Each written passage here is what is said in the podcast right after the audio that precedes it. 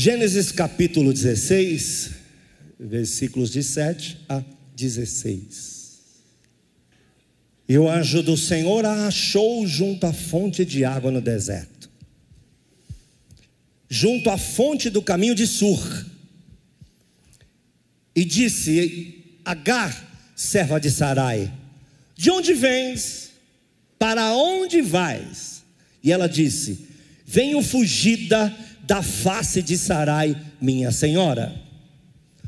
Então lhe disse o anjo do Senhor: Torna-te para a tua senhora, humilha-te debaixo de suas mãos.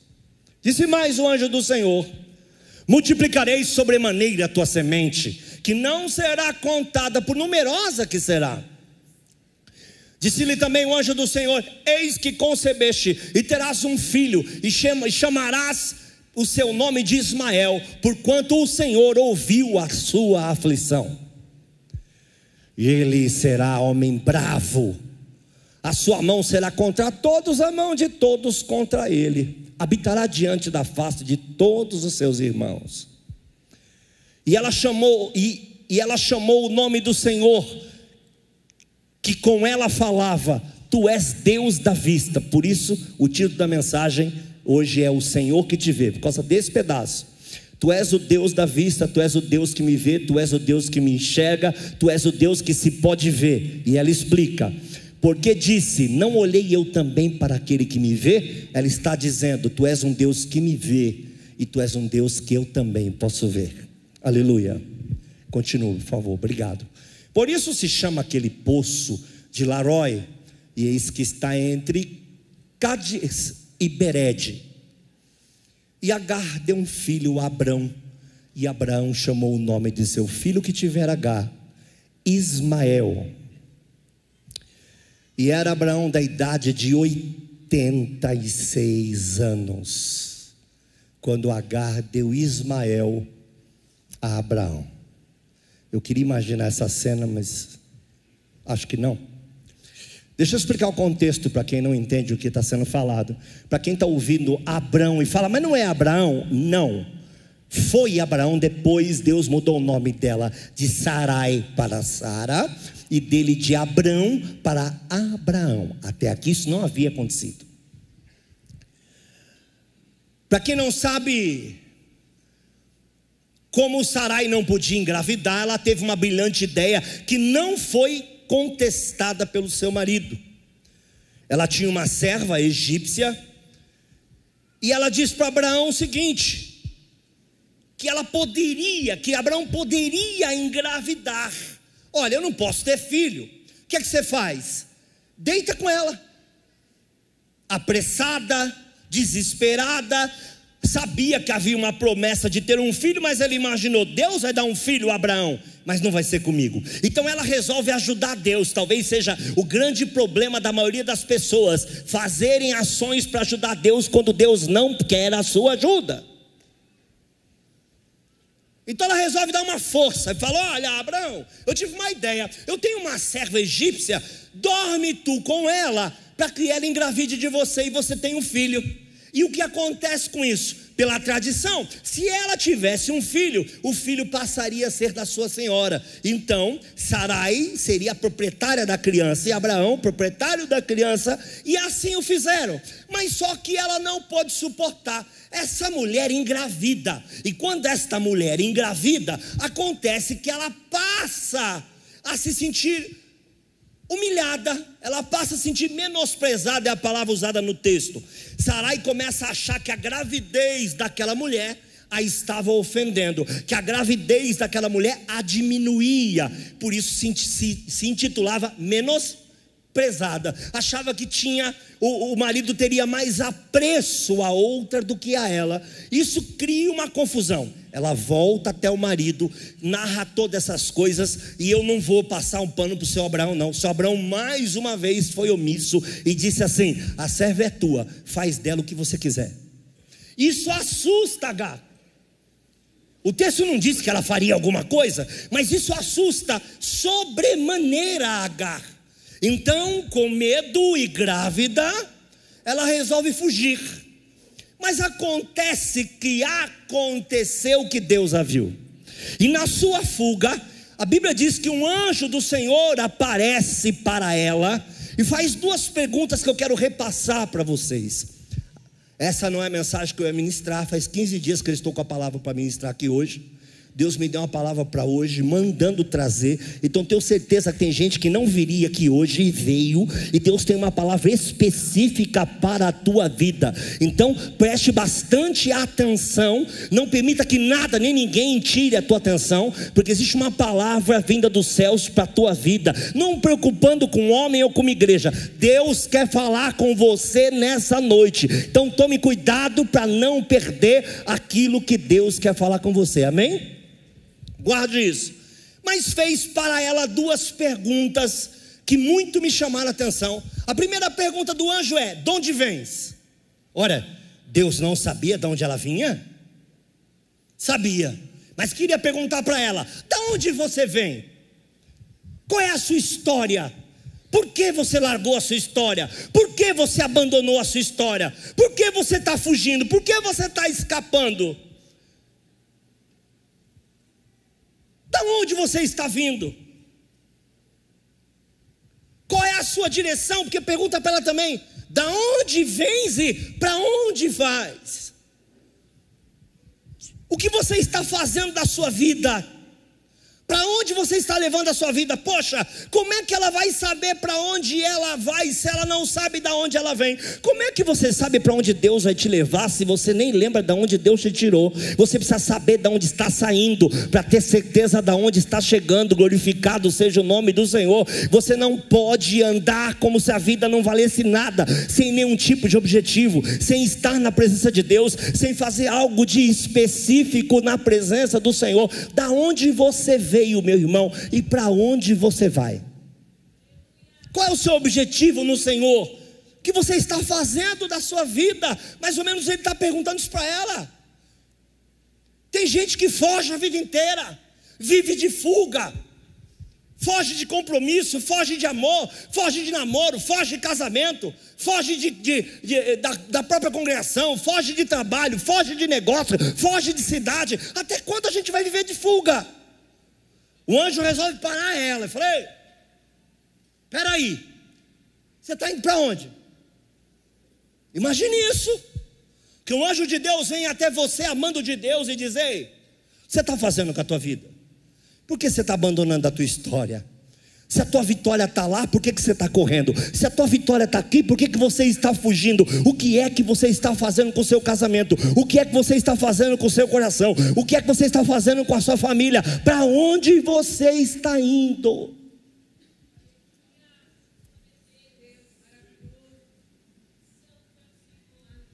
Uma das coisas que eu mais odeio ouvir como pastor é a frase assim: Eu era feliz e não sabia.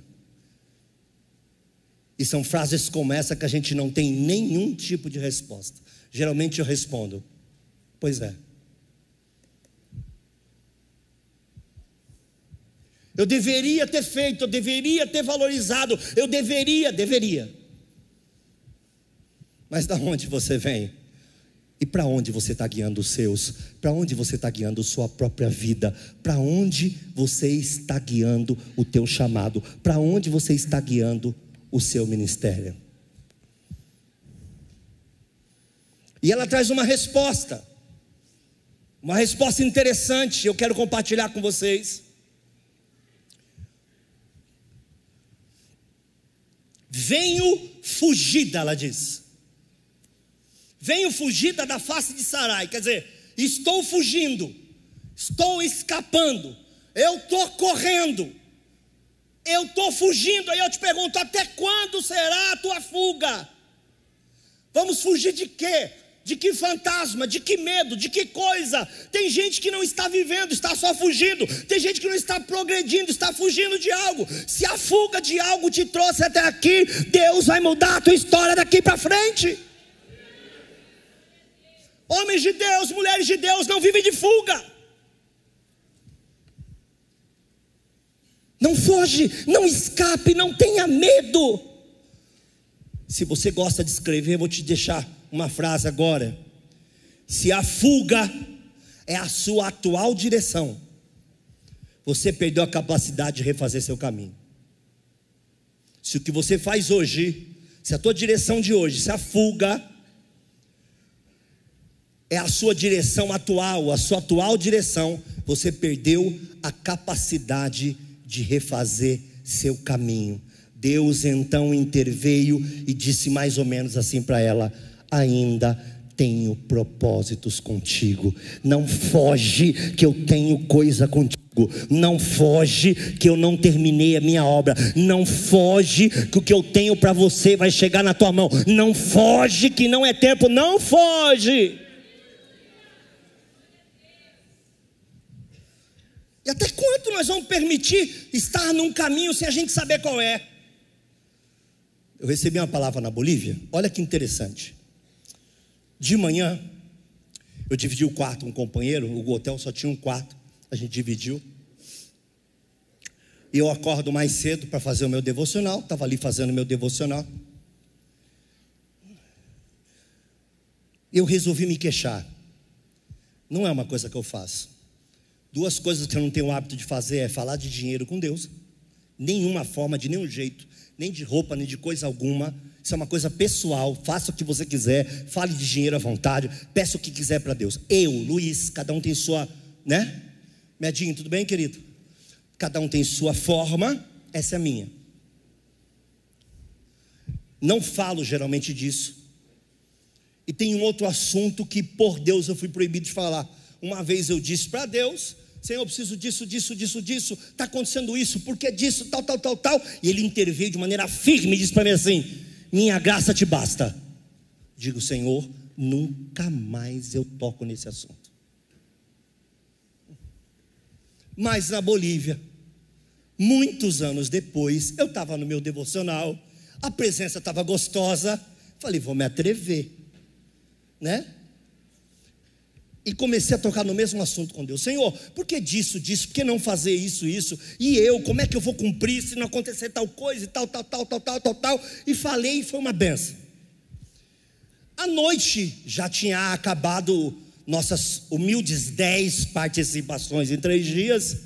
Não pregamos quase nada, nem ministramos nada, né? Eu tinha uma reunião, alguns homens de Deus, alguns profetas, pastores, ia ter um churrasco lá, alguma coisa assim. Embora eu não ligue muito para essas coisas, as companhias que estavam ali me alegravam. Estamos ali parados, estamos conversando. O homem de Deus abrindo o coração dele para mim, eu abrindo o meu para ele, a gente falando de ministério. Quando eu ouço uma voz assim: pare a conversa. Fala para ele orar por você agora que eu quero falar contigo. Eu disse: para de falar, irmão. Para, para, só um minuto. Pega minha mão. Ele pegou minha mão. Falei, você precisa orar por mim agora. Me abaixei para ele. E ele fala uma série de coisas que eu não posso falar para vocês, mas uma delas ele disse assim: Quanto a isso, isso, isso, isso, minha graça te basta.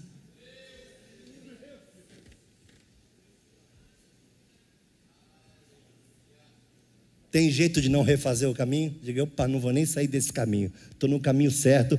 Cheguei para Deus, pedi para ir no banheiro na hora, fui correndo no banheiro, chorei, limpei as lágrimas. Eu tenho um jeito peculiar de falar com Deus, não aprenda, é meu jeito.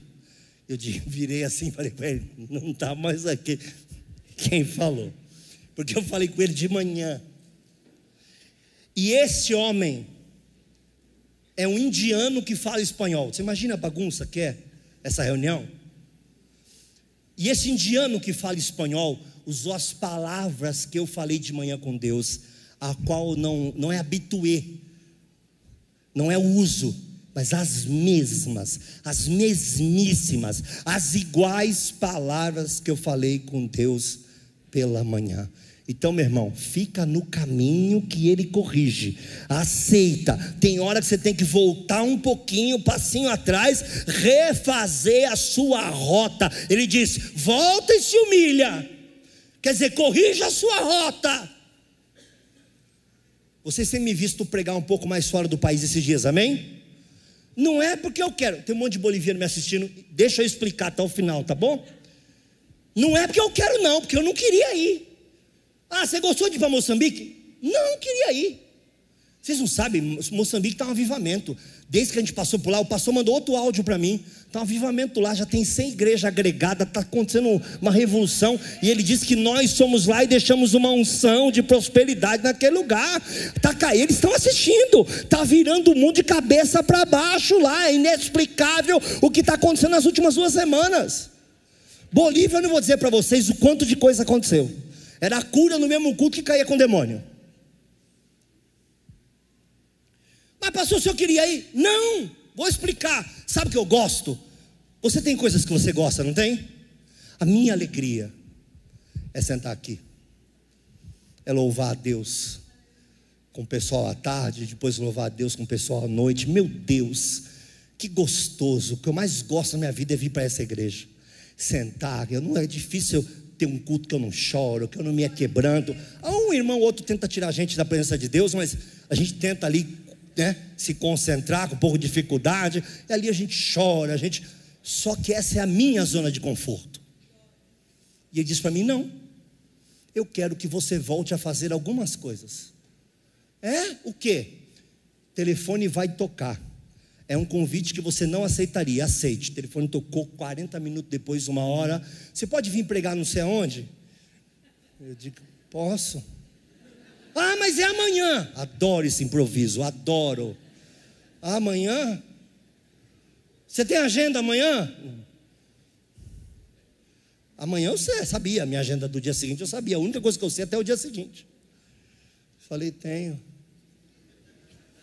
Um dia, dois depois, peguei meu carro, fui até a esquina do final do mundo, voltei da esquina do final do mundo.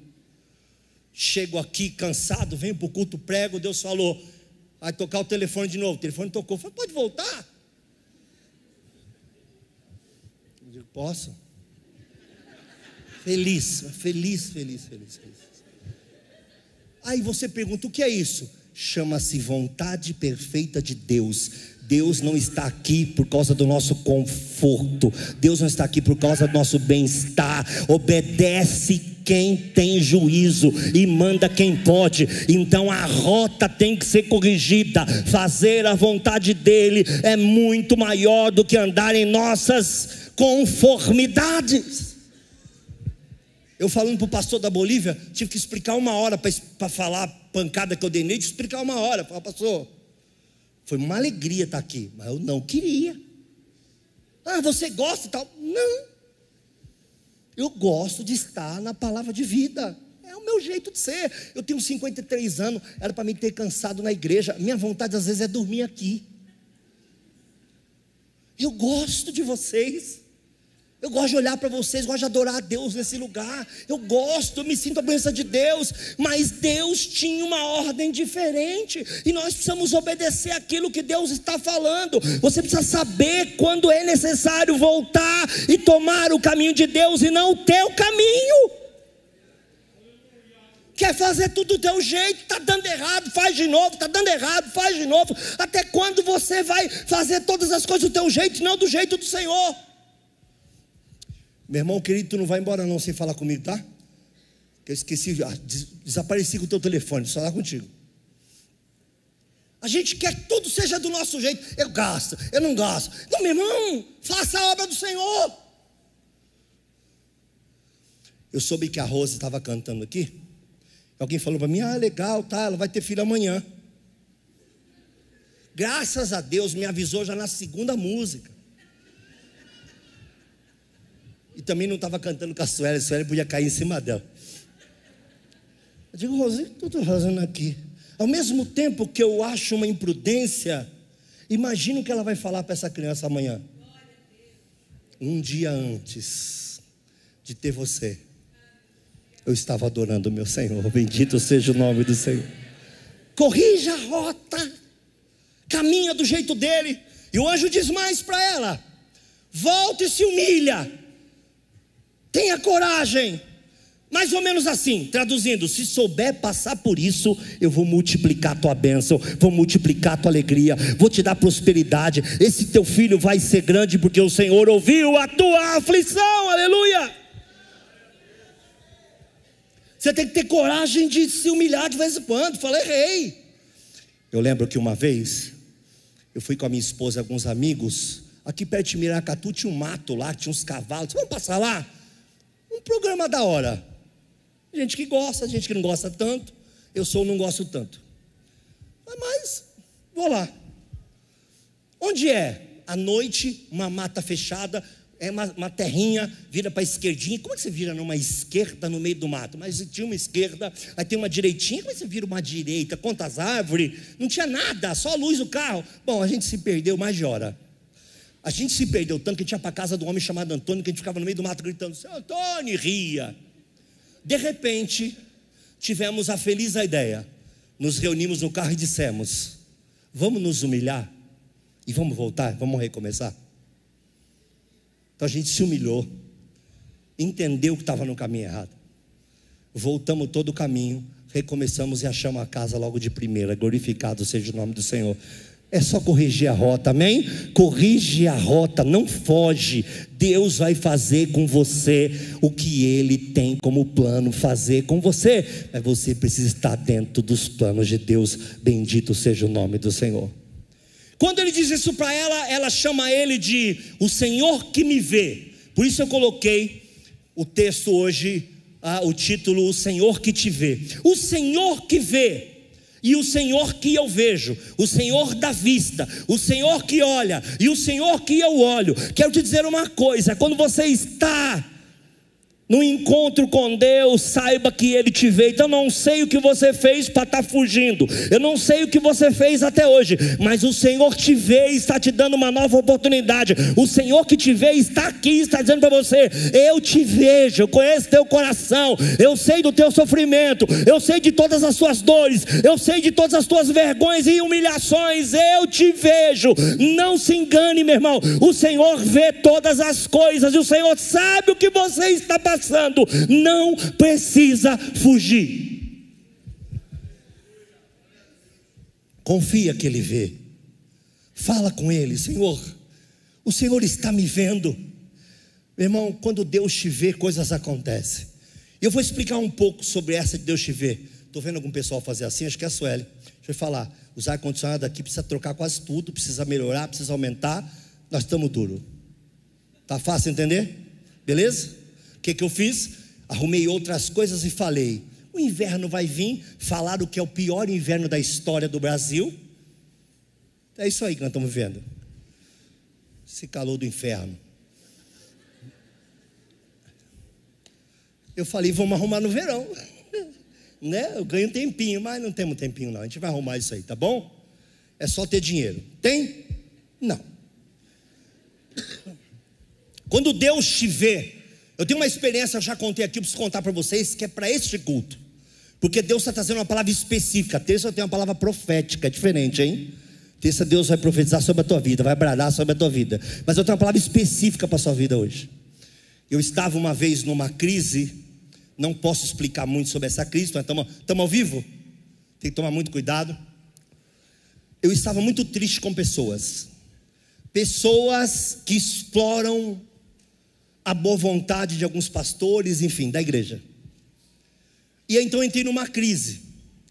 E perguntei para Deus se eu estava usando o dinheiro de Deus da forma que Deus se alegrava, ou se eu estava fazendo papel de bobo. Então eu disse para ele com essas palavras: Eu estou usando o seu dinheiro como seu dinheiro e não como meu dinheiro. Agora, eu estou errado? A forma como eu estou fazendo está errado, porque nesse momento estou me sentindo meio bobo. Isso no avião. Eu ia descer na madrugada, ia pregar no dia seguinte, em três ou quatro lugares, dias subsequentes. Desci no avião. Um homem de Deus foi me buscar, um chamado profeta, parou lá com o carro, me pegou. Falou: oh, não tem muito lugar para jantar. Estava duro também. Não tem muito lugar para jantar aqui e tal, mas tem uma sorveteria ali que serve uns hambúrguer, pode ser? Eu falei: estou dentro. Fomos para a hamburgueria. Enquanto nós estamos esperando um hambúrguer, ele vira para mim e diz assim: Assim diz o Senhor. Por que você usa o meu dinheiro como meu dinheiro e não como o teu dinheiro? Gente, as mesmas palavras em espanhol.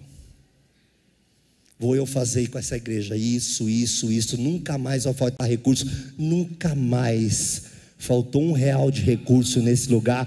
Todas as obras que tínhamos que fazer, estamos fazendo, estamos terminando, glorificado seja o nome do Senhor, o que Ele tem feito desde aquele dia, meu irmão, falamos com o Senhor no avião, eu chorei no avião, quando chegou a tarde, na descida do avião para a noite, a resposta veio, sabe por quê? Porque Ele te vê, Ele me vê, quem sabe esse culto essa noite é a resposta de Deus para a tua vida, quem sabe esse culto essa noite é Deus dizendo, aguenta mais um pouco, suporta mais um pouco, me busca mais um pouco, não foge, porque eu te vejo.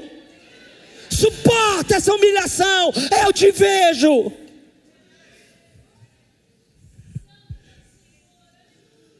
Bendito seja o nome do Senhor. A Bíblia diz que ele a encontrou no poço no deserto. Impressionante.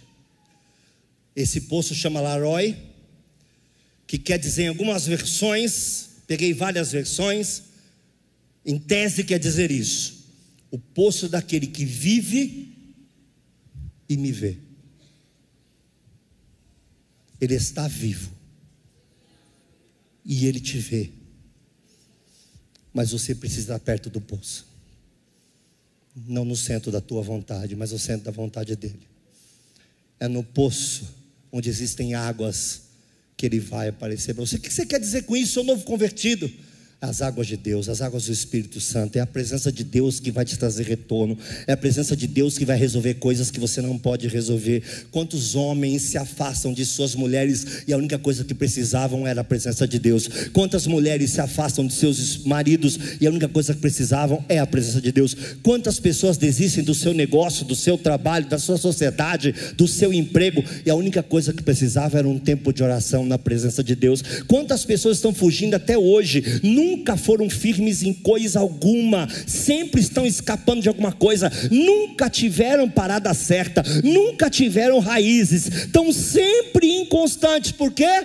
Porque não vivem na presença de Deus. O que você precisa essa noite é voltar para o propósito de Deus. Deus não queria que ela fosse humilhada. Deus disse para ela: volta da onde você veio, ali você vai ser abençoada, ali eu vou fazer coisa grande contigo. Fica tranquilo que você só vai sair no meu tempo. Glorificado seja o nome do Senhor. Então não seja covarde, não tenha medo. Deus te vê, Deus me vê. O Senhor Senhor te vê, o Senhor me vê, e ao seu tempo trará resposta de paz para a minha vida e para a tua vida. Glorificado seja o nome do Senhor. Deus manda na porta, Deus tira de quem tem, dá para quem não tem. Deus manda entregar, Deus abre porta que você não espera, Deus traz livramento, Deus muda a história de um dia para o outro. Bendito seja o nome do Senhor. De uma hora para outra, Deus pode pode mudar a tua história.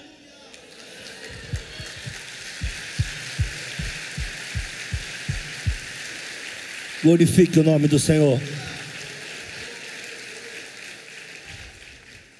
Será que você não está gastando força demais com uma guerra que não é tua? Repito.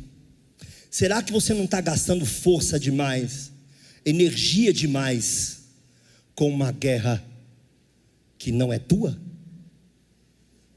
Eu disse a uma irmã aqui da igreja, ontem, se não me falha a memória, talvez já falhando, fazendo um paralelo com Davi, eu disse para ela assim: não desperdice. Lembra quando Davi foi guerrear com o gigante? Quando chegou a hora da, como a gente chama no passado, os mais antigos, né, as Vera, quando era a briga mesmo, ele foi lá e pegou cinco pedras no rio. Quem lembra disso? Eu disse para ela: não desperdice pedra aonde não tem gigante. Tem gente dando pedrada para tudo quanto é lado, arrumando briga, trazendo força, se intrometendo em problema que não é seu, entrando em guerra que não é sua, meu irmão. Eu demorei tanto para aprender isso como pastor. Quantas e quantas vezes eu falo aos nossos pastores, ao pastor Samuel, a minha esposa, digo, meu amor, isso não é um problema meu. Chega. Não vou me intrometer numa situação que eu não fui convidado a estar. Nós não temos resposta para tudo. Irmão, nós não temos obrigação de consertar o mundo, nós temos obrigação de melhorar o mundo ao nosso redor. Jesus está vivo, não é você e nem eu. Nós fazemos o que Ele manda, então não desperdice pedra com gigante que não existe. Segunda coisa, eu disse para ela, quero dizer para você: Davi, quando chegou a hora da peleja, pegou cinco pedras, usou só uma. Ninguém fala das outras quatro. Não desperdice pedra se o gigante já foi tombado. Acabou, acabou, zera. Guarda as pedras, confia, vai aparecer outro. Você vai estar preparado para o momento oportuno. Não se esforce com guerra que não é tua, e quando vencer a tua guerra, vire a página.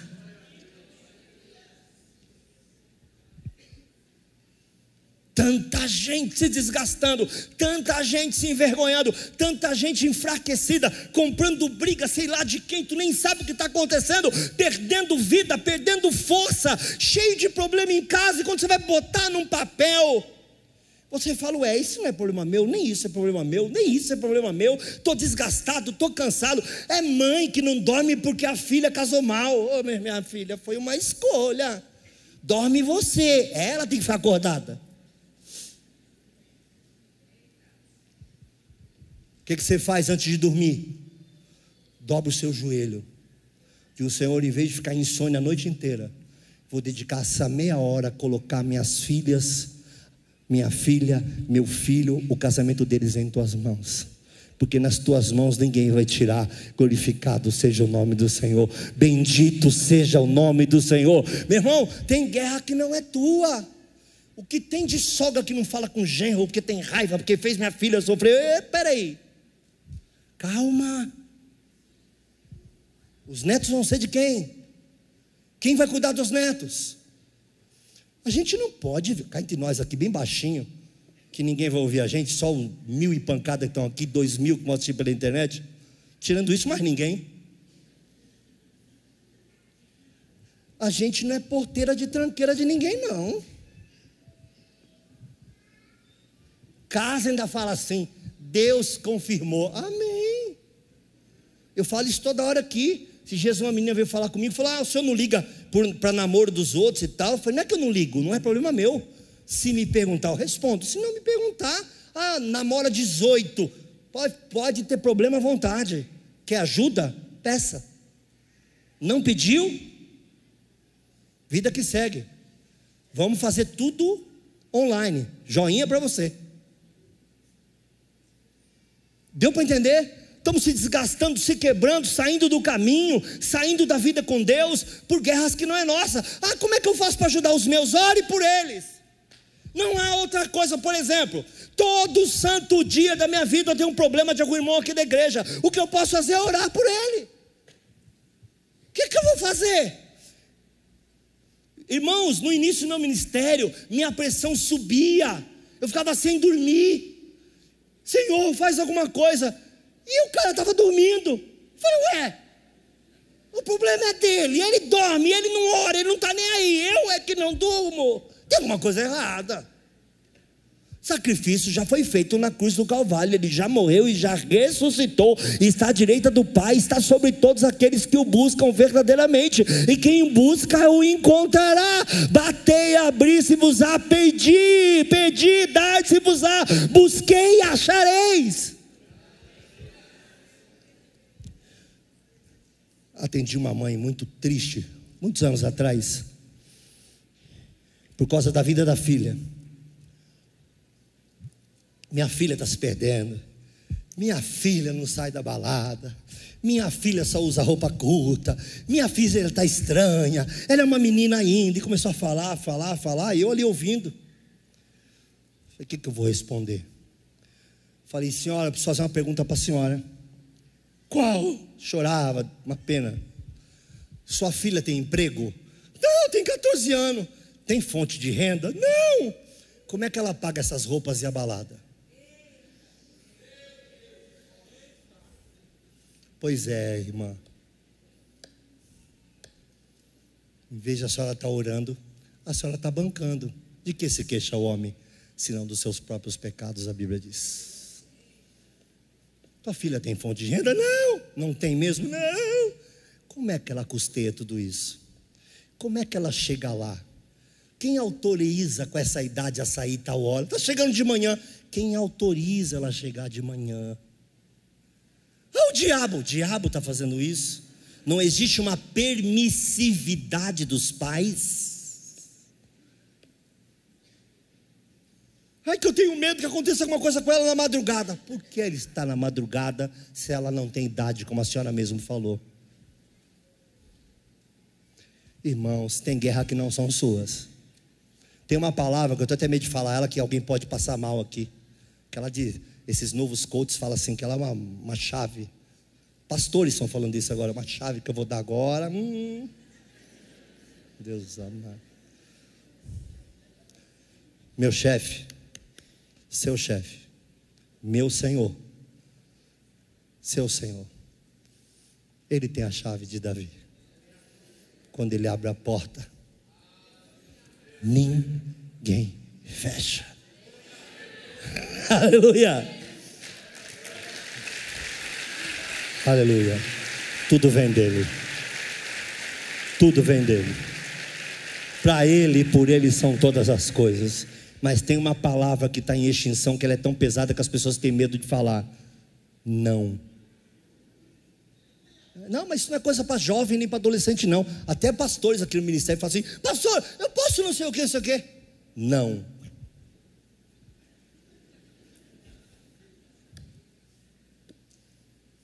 Ficar sem dormir. Pastor, você podia me entregar para me fazer tal coisa aqui na igreja? Eu estou pensando em.